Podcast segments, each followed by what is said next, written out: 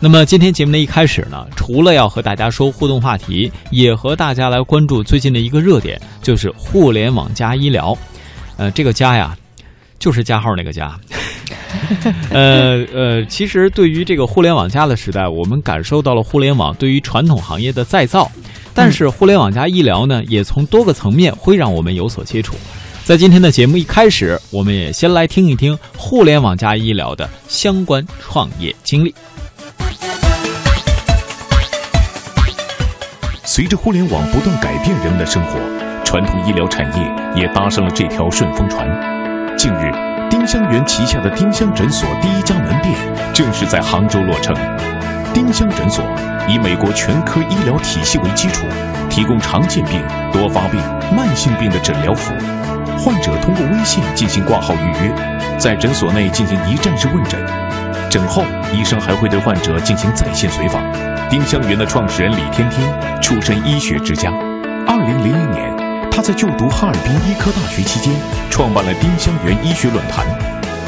在李天天的努力下，如今的丁香园已成为了中国最大的面向专业医生的综合医学平台，拥有两百多万专业医生会员。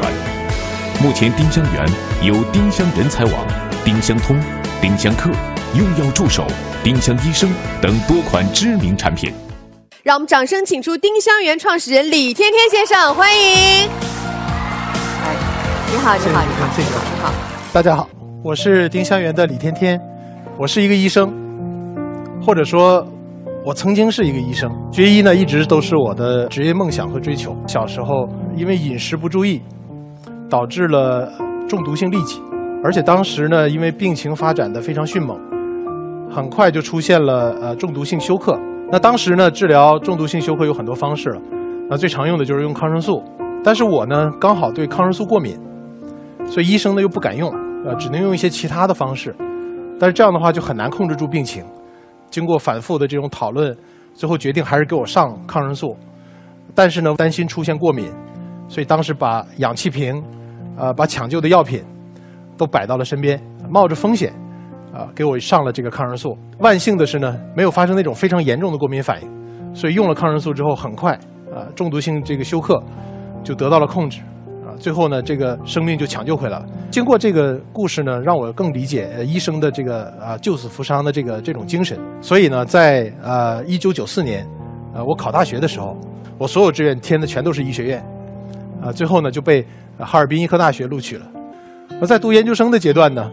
有一天呢，我这这个同宿舍的兄弟，他说：“天天，我今天去了一个，呃，特别好的这个网站，找了十篇文章，花了八块钱。”哎，我说是什么网站这么好？他就说这个网站叫 PubMed。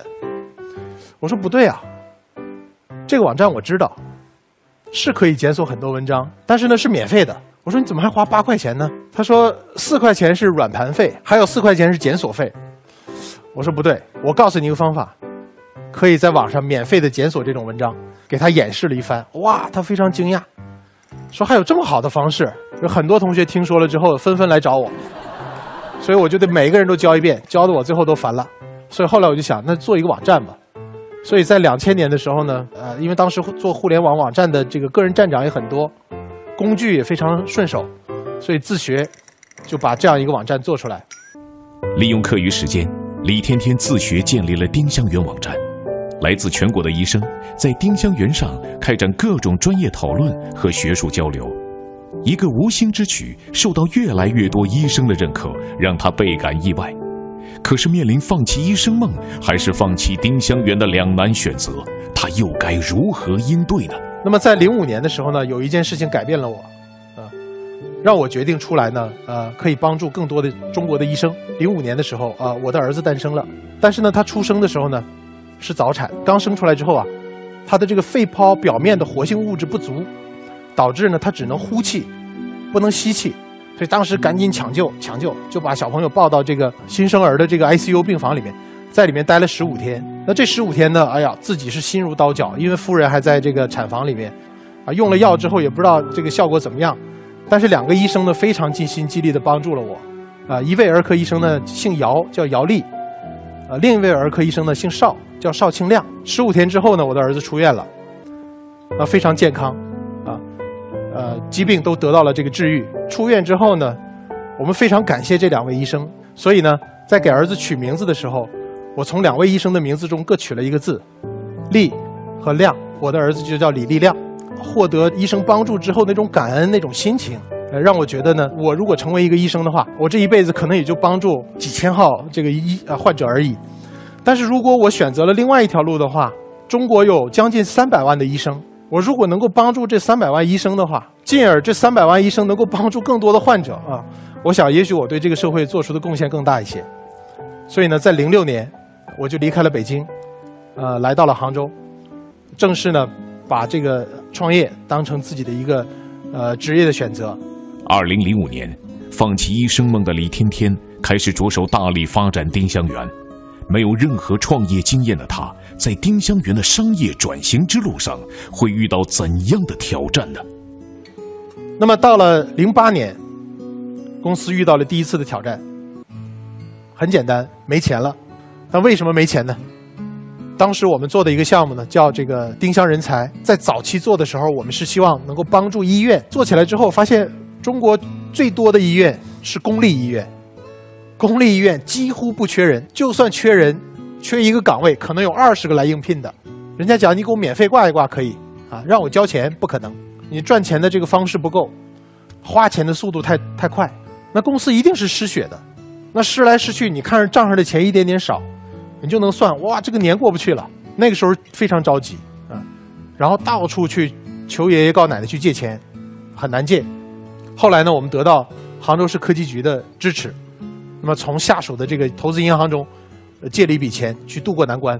当然，为了借钱，我们是要抵押的，所以当时呢，我们几个创始人把自己手里稍微值钱点的东西，全都抵押给了银行，包括自己的房子，在上面签字的那一刻。手还是稍微哆嗦了一下。那么现在走到今天，我们再去看丁香人才这个产品，我们国家的医改政策发生了改变，鼓励社会资本办医，鼓励民营资本兴办医疗机构，那么造成了这个市场上对医学人才的渴望。那么我们这块业务现在已经完全成长成一个非常强健的一个部门了。所以回顾这十年的这个呃创业过程，专业是我们这个行当的一个基本要求，能不能用一个有专业的这种。态度去把你的真正的业务做好，一直都是我们所追求的。从一个小小的一个个人的网站，那么做到今天，我的最大的一个感受就是，用专业的心做专业的事情。谢谢大家。